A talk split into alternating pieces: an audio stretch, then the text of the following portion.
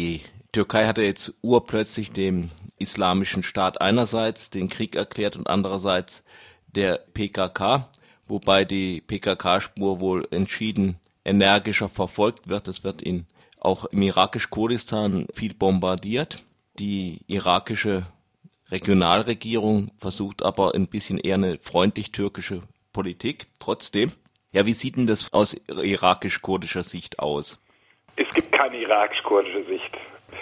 Man muss wissen, die Kurden, wie sie gerne in hiesigen Medien beschrieben werden, gibt es, sondern in Kurdistan gibt es die unterschiedlichsten politischen Akteure und äh, äh, zwischen gerade der kurdisch-demokratischen Partei und der PKK existieren traditionell und seit Jahrzehnten äh, große Spannungen. Es hat ja auch in der Vergangenheit immer wieder zu Kämpfen zwischen beiden gekommen, sodass äh, eigentlich die, die Bruchlinie im Nahen Osten im Augenblick auch mitten durch Kurdistan, auch durch irakisch-Kurdistan durchgeht. Also innerhalb des Gebietes, das von der kurdisch-demokratischen Partei und der Basani kontrolliert wird, ist man politisch eher äh, traditionell mit der Türkei verbündet und sieht in der PKK eine Gefährdung, eine Gefährdung der, des eigenen Machtanspruches, äh, während im, im Gebiet um Süleymaniye, das hauptsächlich von der Patriotischen Union Kurdistans kontrolliert wird, die auch in der kurdischen Regionalregierung ist,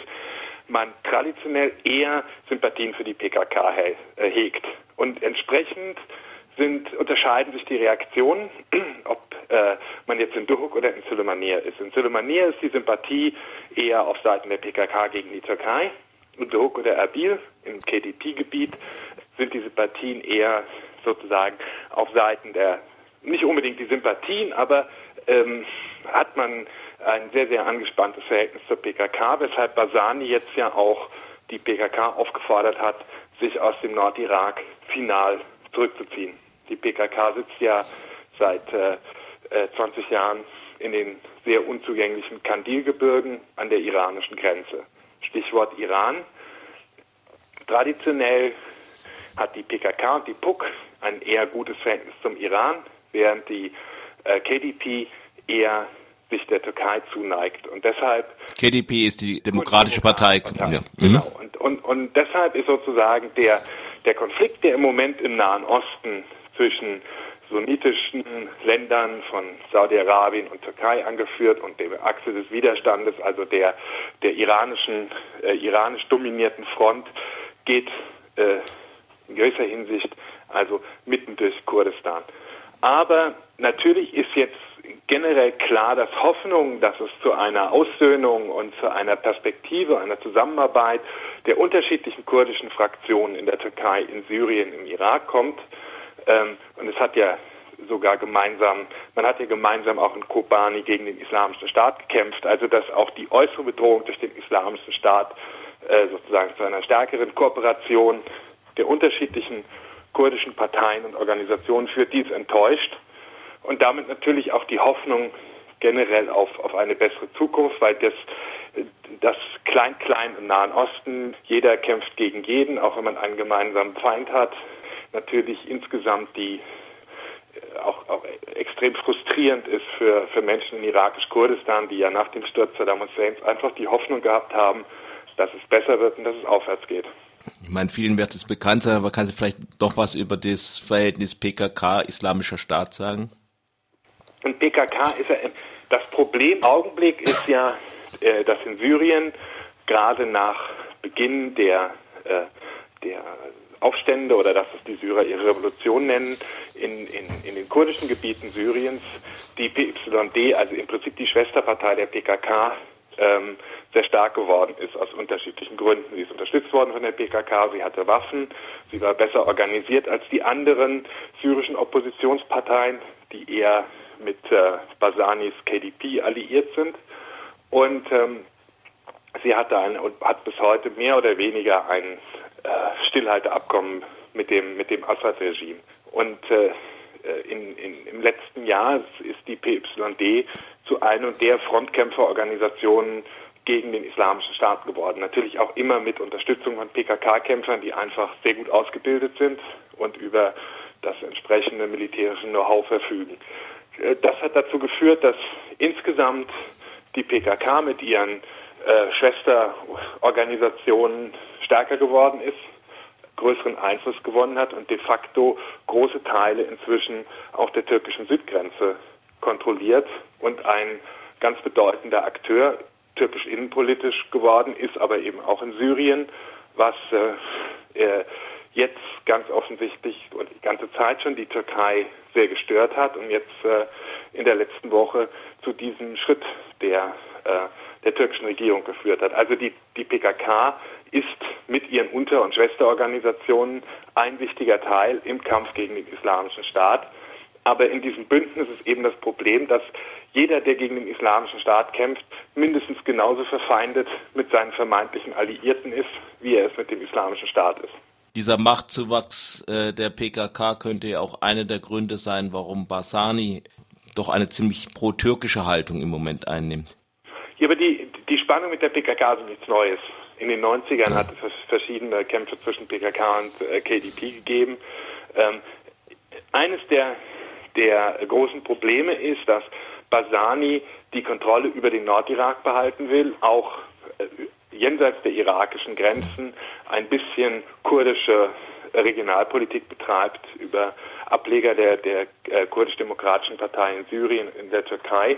Aber die äh, PKK und die PYD ganz besonders auch im letzten Jahr territoriale Ansprüche auf den Irak gestellt haben. Also es immer wieder diskutiert worden ist, etwa im Shingal-Gebirge, das ja letzten August, genau vor einem Jahr von vom Islamischen Staat überrannt worden ist, äh, einen eigenen Kanton einzurichten oder um Kukuk einen eigenen Kanton einzurichten. Also es gibt dort auch äh, heftige territoriale Spannungen, die natürlich die Türkei und der Iran äh, perfekt ausnutzen, weil äh, die Kurden traditionell äh, vergleichsweise leicht spaltbar sind und es eben nichts Neues ist, dass einige kurdische Parteien eher äh, im türkischen Einflussgebiet sind und andere kurdische Parteien sich im iranischen Einflussgebiet befinden.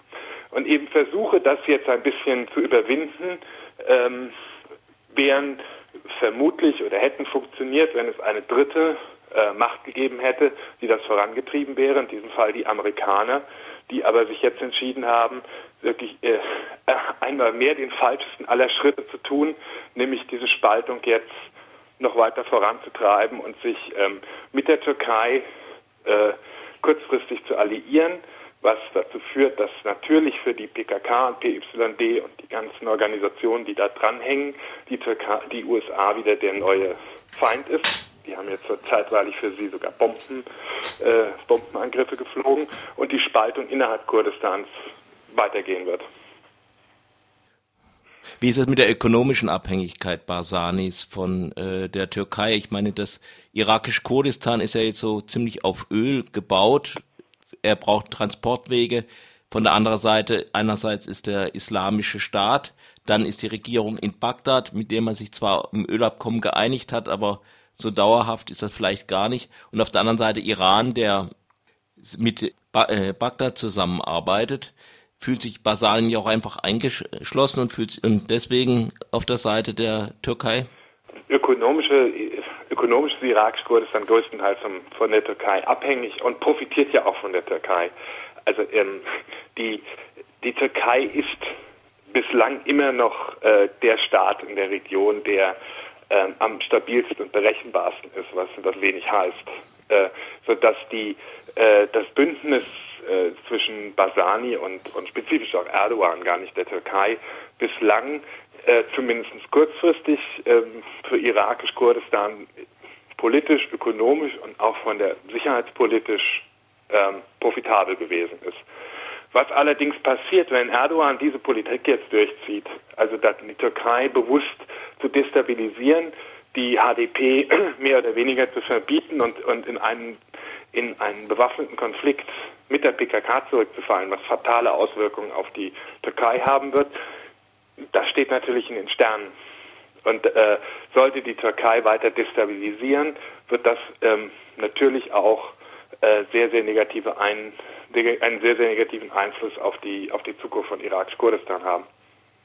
Vielleicht am Schluss noch ähm, bei der Frage, wer langfristig der Gewinner dieses, äh, dieses neuen Konfliktes ist, das dürfte einmal mehr der Iran sein.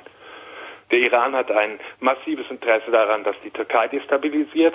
Ähm, vermutlich wird, äh, werden die neuen Konfliktlinien dazu führen, dass PYD und PKK äh, sich enger an den Iran anlehnen. Es gibt erste Anzeichen, dass es zu verstärkten Verhandlungen zwischen PYD und dem Assad-Regime kommen wird. Das heißt, ähm, äh, sollte die Entwicklung so weitergehen, äh, dann wird, wie in der ganzen letzten Zeit, äh, der Iran derjenige sein, der von der weiteren Destabilisierung und dem weiteren Chaos profitiert. Und natürlich wird auch die Basani-Regierung, die ähm, kein so gutes Verhältnis zum Iran hat wie etwa die Patriotische Union Kurdistans, sich dann auch versuchen, dem Iran anzunähern aus Eigeninteresse, sodass also die Obama-Administration mit ihrem Schritt, den sie da jetzt gerade unternommen hat, einmal mehr, ob gewollt oder ungewollt, nicht den islamischen Staat schwächt, sondern ihre eigenen Verbündeten schwächt und den Iran stärkt.